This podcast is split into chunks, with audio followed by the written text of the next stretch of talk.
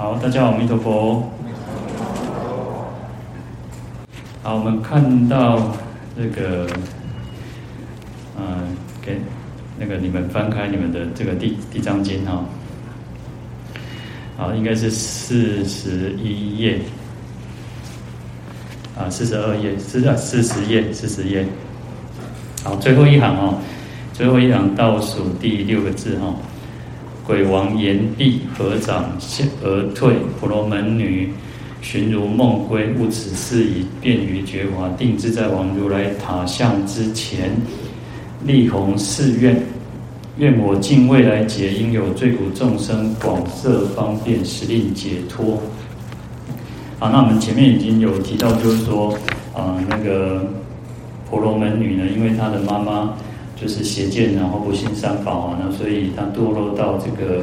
啊恶道，到地狱里面哦。那因为无多鬼王来请示他说，那他的母亲啊，他这个姓氏，他的姓氏啊，然后他以前是做什么事情哈？那这个后来婆罗门女跟他讲说，他的妈妈、爸爸、父母都是婆罗门种哦。那父号是罗善仙，母号曰地利嘛。然后结果这个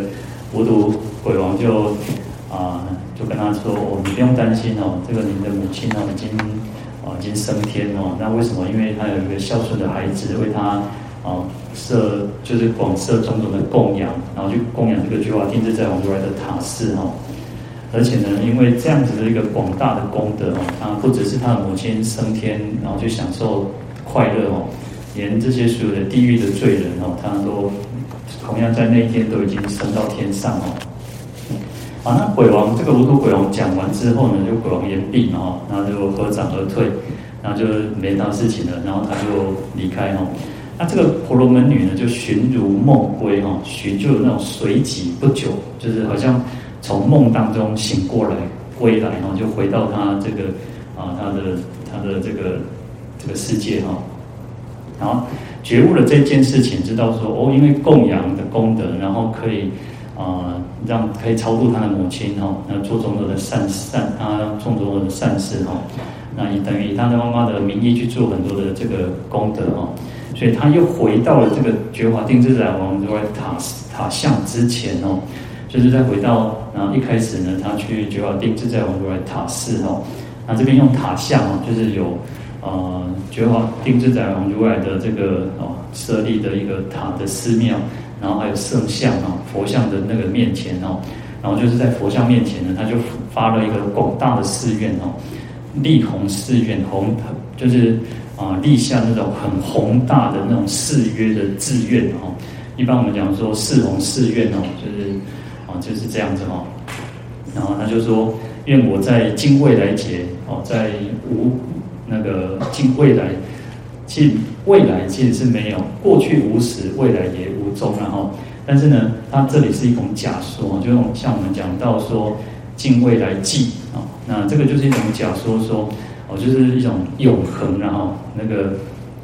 哎，这边南宫这边三边海水哦，海水也搭九桃为挪艺术的哈，就是意思永远远远啊，他永永远远都要做怎么样度化众生的事情哦。所以，只要有这个罪苦众生哦，无论他什么时候，乃至于生生世世哦，他都要去啊广广泛的施设种种的方便善巧方便的法门，然后让众生得到解脱哦。好，你看这这个这个愿力不不容易哈，非常的广大哈。那就像我们讲说，诶，我们可能都会有家人离开世间嘛，我们在。每个人都是如此，我们一定都会面临那种生离死别这种时候。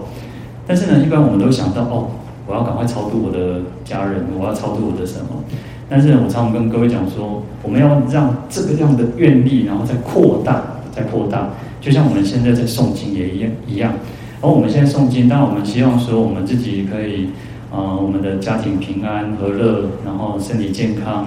然后乃至于说，为人替哦，甚至替那个什么，替孙啊，要求求考到上面好的学校啊，还是说考到什么什么好，我们都有世间的愿望，好，没关系。但是呢，我们要在让这个愿望能够再扩大，扩大说哦，不只是只有我们能够平平安安，我们还希望所有的众生都能平平安安。十方世界的众生都能够平安，能够离苦得乐啊！要把这个愿呢，然后去扩大啊，嗯，所以这个就是我们刚才我们从诵经当中，我们看到婆罗门女，婆罗门女就是地藏菩萨的前身嘛。那她的前身，她为什么她现在可以成为地藏菩萨？为什么我们一直都还是在啊轮回当中？就是或者是说我们的心量一直都是很狭小。当我们能够把这个心量去扩大的时候，那那个意义就不同了。那所谓的叫做功德无量，才会真的叫做功德无量。否则的话，有时候我们自己只是为了啊、呃，为了自己的一种啊、呃、利益，为了自己这一生的这种这种需求，那你永远就会停留，你就被绑在这个地方而已，而且你的心就很纠结。当当如果我们自己哦。人不可能一帆风顺，或者是你做什么事情都很顺遂，因为我们的心量都很狭小，我们想到都是自己，想到都是我。当你当我们能够把这种心量去扩大的时候，那自然而然，那个所谓的功德就会就不同凡响哦。好，那这边呢，哦，合掌呢，我们刚刚讲合掌嘛，哦。那合掌就是双手，就是左手跟右手这样合在一起嘛，哈，嗯，这个是一种，呃，表示一种恭敬的啊一种礼节，然后，嗯，有时候我们常常在看到各位像我们在合掌的时候，我们讲说合掌当胸，然后就是他在胸口胸前，那也不要太太上面，也不要太下面，然后就是就是合掌当胸，就是很自然的，啊，然后呢。我们讲说叫合掌，所以啊，我们的手指头跟我们的掌心应该是要啊紧密是贴合在一起的。有时候有时候不要说哦，那个手手然后那个手指头就亏亏哈，那个不不好看，不只是不好看，其实为什么我们讲说合掌叫表示代表一种恭敬？当我们当我们的身与意。是我们的意是恭敬的时候，表现在身这个动作的时候，它自然应该要是说，哦、你的双手、双指头、手指头还有双掌，它是紧密贴合在一起的，而不会说，哦、当我们如果比较松散的时候，你可能自然而然，你有可能手掌会稍微亏亏，而且光你的手那个啊，或者是你会这样子这个插手哦，就你可能手指头是交叉在一起的，那表示说你没有。没有达到所谓的身口意三个要去结合在一起，所以合掌其实很简单嘛，其实合掌我们都很简都知道很简单，但是啊、能够做到表示你怎么去让我们自己去表达这种恭敬，手掌合掌是一个呃也是一种方式啊。啊，那另外其实他会其实啊、各位可以去去观自己去关照，就是说。当我们合掌在诵经的时候，那或者是说我们自己没有，我们只是这样子手放下来在诵经啊，那个感觉会不一样。因为你在合掌的时候，你会很呃很虔诚，你们的你的心，我们的心会比较虔诚。就像说很简单，当你今天我们今天有一点点小小的愿望，想想要祈求什么时候，你你你跪在佛前，或者你对着佛佛在讲话的时候。我们应该都会合掌，就会或者说有些人我们会点香嘛，哦，那合掌的时候，那就是表示一种哦，我很至诚的那种很心，我们的心愿是很很很恳切、很十分渴望的，希望佛陀您能够佛菩萨能够听听我的心声，我的希望，所以合掌就有这样子的一个意义。那如果说你总不会说啊，那个站个三七步，然后。啊，个卡前不卡歪歪，啊，你搞做恭维啊，你就没有办法展现出你那种恭敬心了嘛？那你不不不管是别人看，或者是你自己表现出来的，其实这个不会是展现一种我们的恭敬心嘛？啊，所以其实合掌，我们自己在礼佛或者在诵经的时候，其实它就代表这样子一个很呃比较深深层的一个意义在哈。好，在观音一书里面，他有提到说。合掌者，此方以拱手为恭，外国以合掌为敬。啊，他就讲到说，这个合掌啊，我们这个呃，我们这个啊，因为它就是一个中国，就是汉汉传佛教的一个著述嘛，哦，他就说我们这个地方嘛，就汉地，中国人其实喜欢什么？用拱手，另外两个商业，然后我们来拜头拜头哦，就是可能手就是像抱拳一样哦。那外国以合掌为敬哦，就是说啊、因为印度是从这个印佛教是从印度传过来嘛，那对中国来讲，它就是外国嘛，外国人他们是以合掌作为比较恭敬的一种方式，然后那当然现在也慢慢的有。我们也可以慢慢的看到，有些人不不一定是佛教徒，但是可能他们也是用合掌的这种方式啊。就像我们可能也许去泰国，那泰国其实他们都喜欢那个合掌，那萨瓦迪卡嘛。那这个就是一种表示一种恭敬的方式哦。好，那手本两边哦，经合为一，表不善，表不敢善，但专志一心，一心相当，故以此表敬也。他说手本来是两边的。然后现在你把它合而为一哈，就是表示说，我们不会去很呃很散乱，不会很放荡，然后就是让自己呢能够专心一专心一意哈，专心致意的这样子，专心致志的这样子哈。所以它就是跟一心。所以我们在讲，你看我们在拜忏或者是常常说一心顶礼有没有？那你一心顶礼的时候一定是合掌吧？然后合掌才能够表现说我们是一心专属。一心，你看到几条心嘛？那几条心的啥？无得几条心嘛？因为我们的心，即我们好，我们的肉团心那弄几条心呀？可是我们的心是常，有时候我们常常讲说叫心呐、啊，但是即用现在的就是那种大脑，就是一种思维，就是我们有时候会这样这样子说嘛哦，啊，你的想啥哦？但是想还是讲我讲你你的心，你的心肝到底伫叨位？你的心到底伫叨位？其实我们在讲那个心，其实就是讲我们的。如果用现在讲，就是大脑，就大脑的意思嘛，哈。好，那所以说，我们其实我们应该是要专心一致，然后我们讲说一心不乱，就是我们的，我们让我们自己专注在把自己的心是收摄在一件事情上。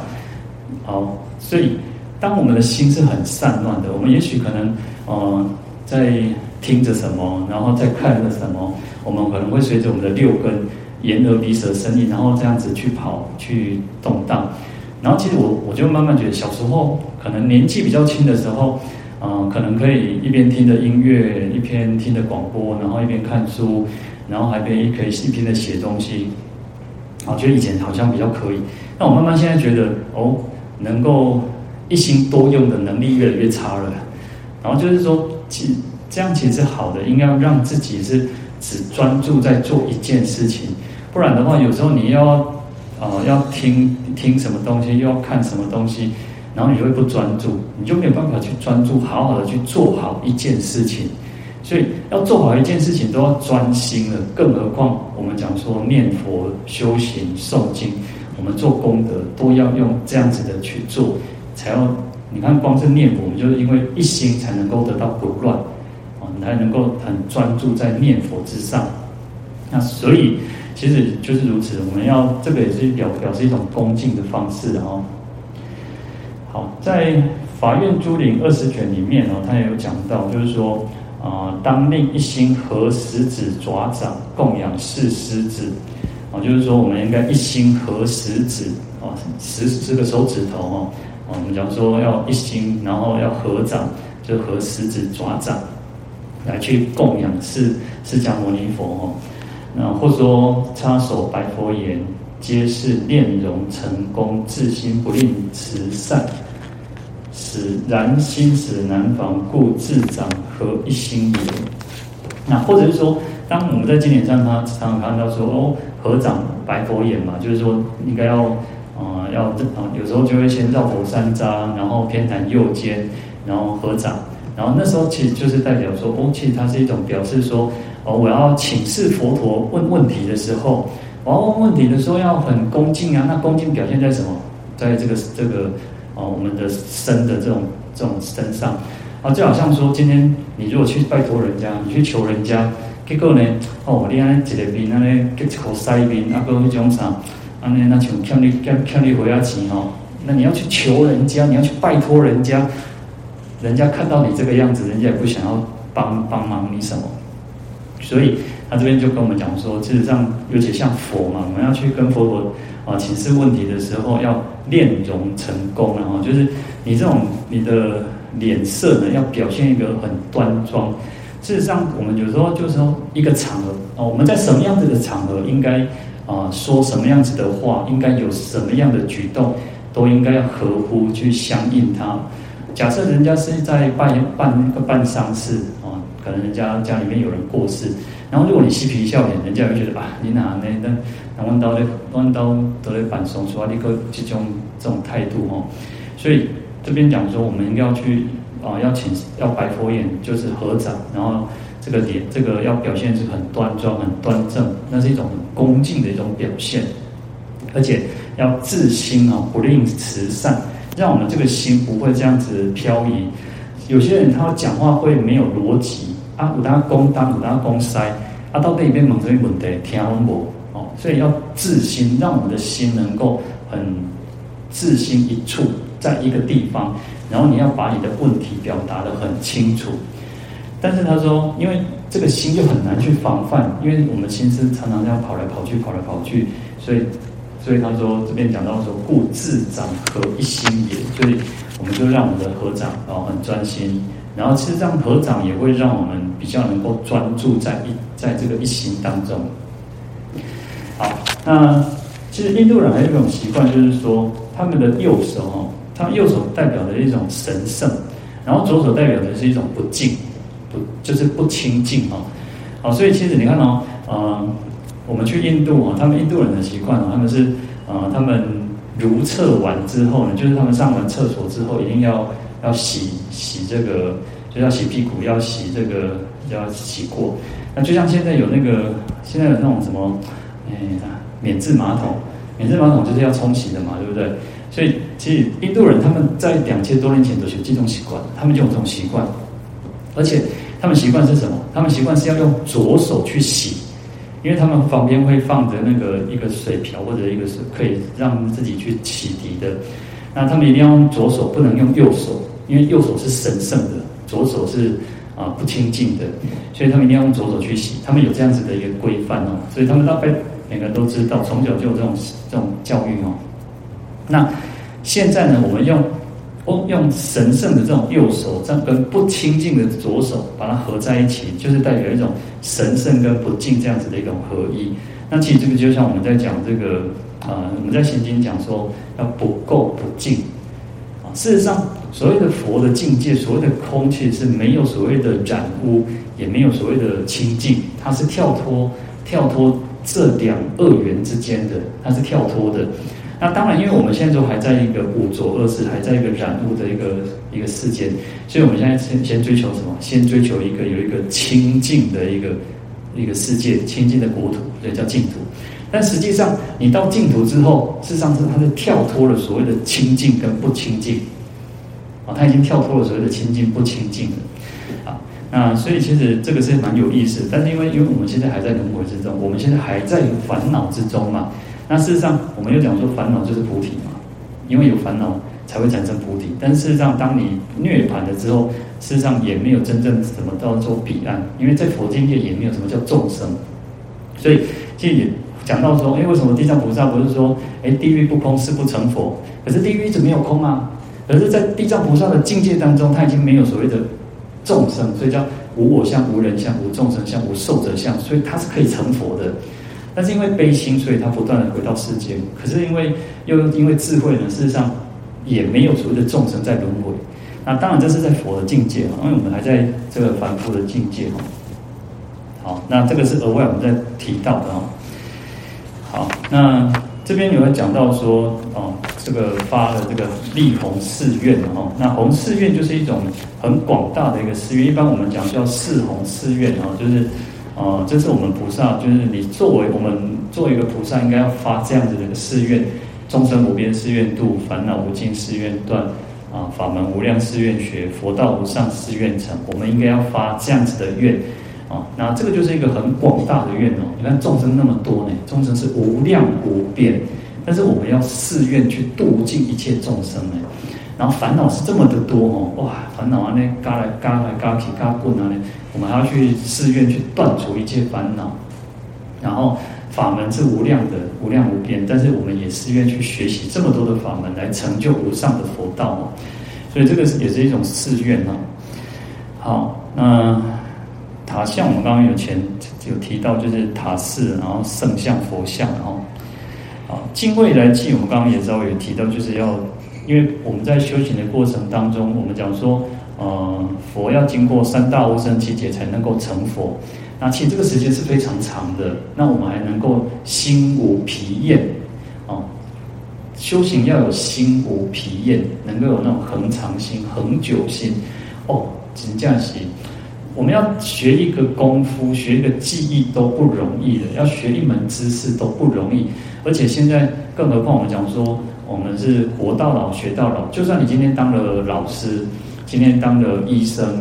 我们还是不断的在进修。要不断的去进修，不会不学学无止境的哈，学海无涯，没有一个一个停止的，没有一个一个。今天你是老师的老师好了，你今天是医生的老师，今天是教授的教的老师哈，还是要继继续学习啊，还是要学习的嘛。所以在度化众生的时的的时候也是如此，因为要不断的去学习，要不断的去度尽一切众生，所以是敬未来劫。哇，一直到很长久、长久的未来，这样子哦，我们才能够去圆满我们自己这样子的一个誓愿，那也才才能够叫做弘誓愿。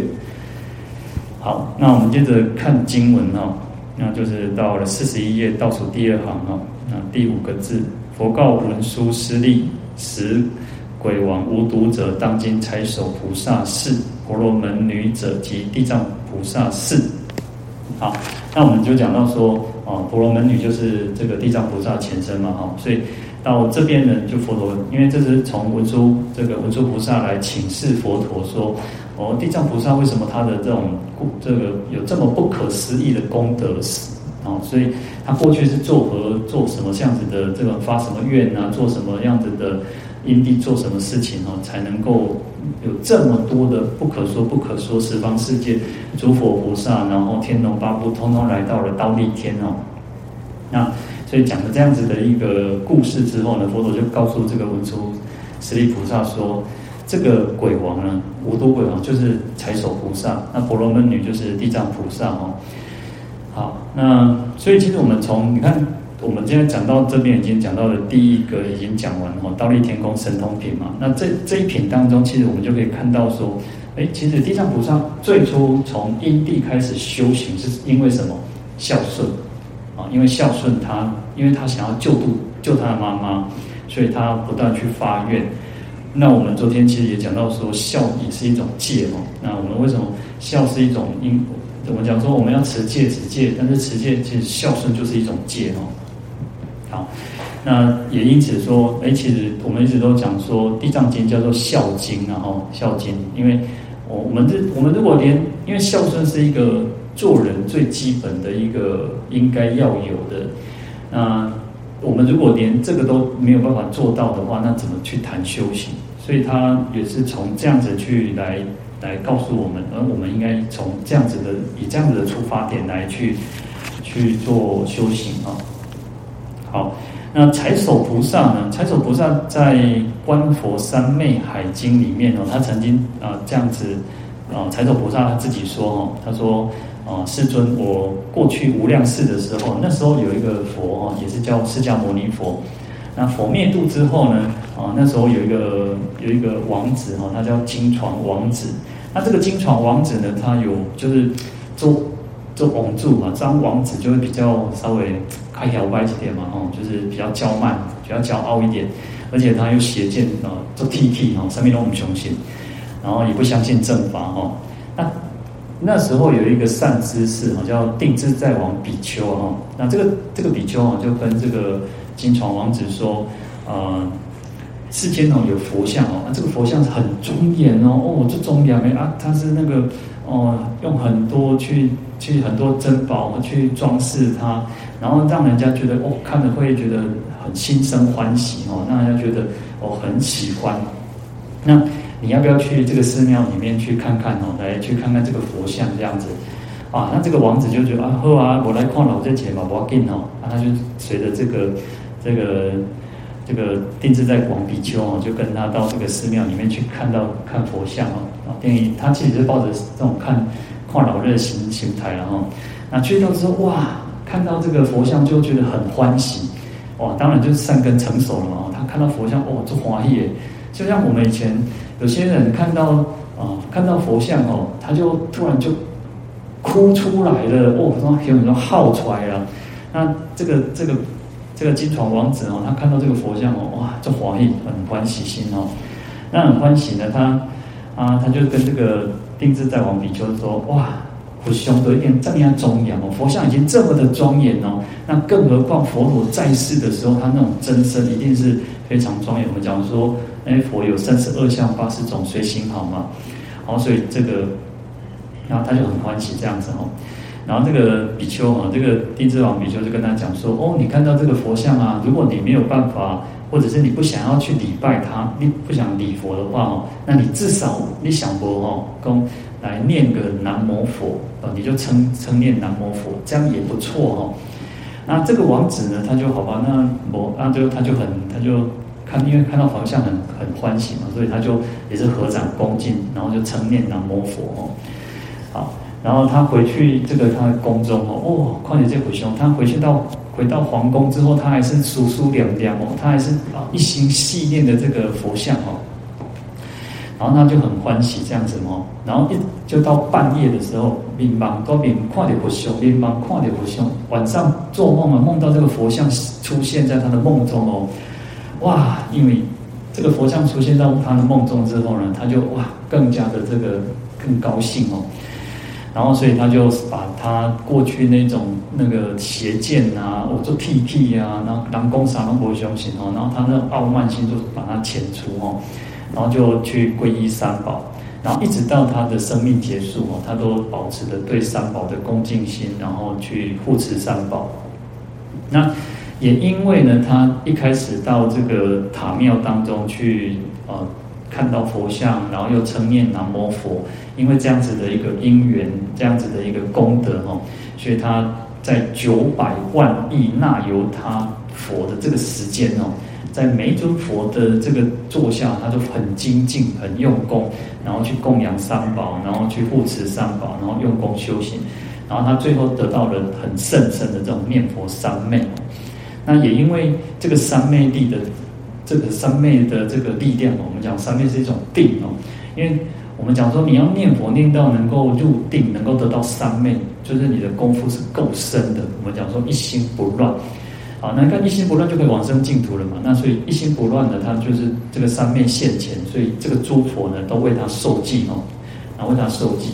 所以他在百万阿僧只劫哦，他都没有，他就不再堕落到恶道哦。那乃至于他今天能够得到这个甚深的能言三昧，那那时候这个王子就是谁？就是财首菩萨，那就是我们现在谈到这个五五毒鬼王哦。所以其实佛菩萨都是如此，他过去生啊，其实都跟我们一样啊，也是有时候我们可能也是那种像这样很骄傲、很傲慢哦，做小白阿兰公沙兰那不会雄心，也有可能。那但是呢，因为啊、呃，我们现在像我们现在已经改变了，也许我们呃在还没有学佛之前，也是一种有很多的烦恼，有很多的习气。可是我们现在学佛之后，慢慢去改变，慢慢去改变。那其实就像这个财首菩萨他在过去生一样哦，那他还可以实现像五度鬼王，他也不是因为恶业的去堕落，他是因为菩萨心去想要度化众生，所以实现为鬼王的一个形象哦。好，那。我们在《法华经》其实有提到，叫做啊，若人善乱心哦，入于塔庙中啊，一称南无佛，皆共成佛道。善乱心到了一个寺院，然后能够称念南无佛，就可以成佛道。那更何况，你看他那时候其实是还产生了一种恭敬心来称念南无佛。所以其实像我们，你看我们大家去这样子来共修、来诵经，我们都应该是用一种很虔诚的心。那我们用这样子很虔诚的心，相信这种功德更是无量无边的了哦。那只是因为我们在这个生这一生当中，我们会遇到很多的障碍也好、困难也好、阻碍也好。啊，我们应该要不断的去让自己的信心是不退的，然后要遣除所有一切的怀疑，然后要很精进去用功。那事实上，我们都可以像这样，也许将来你你看在未来世当中，也许我们又是在一个一个法会当中，啊，那个那个法会不是像我们这样一种法会哦，就是说有佛陀在说法的一种法会。然后也许我们当我们那时候可能就会成为一个菩萨，然后我们就去跟佛陀讲啊，我的过去生哦，我的天神都是去底下上根哦，啊，所以哦，那时阵听到一个发出的恭敬啊，我都发菩提心呢，哦，啊，那就是也许我们就有这样子的因缘嘛，哈。那你说不可能，还是有可能吗？因为其实我们在有时候我们，我说以前常常看诵经啊，就诵经就会觉得哦，其实里面有很多故事，然后它就是一小段一小段的故事，故事对不对？那也许将来我们就是有这样子的一个小段的故事，好，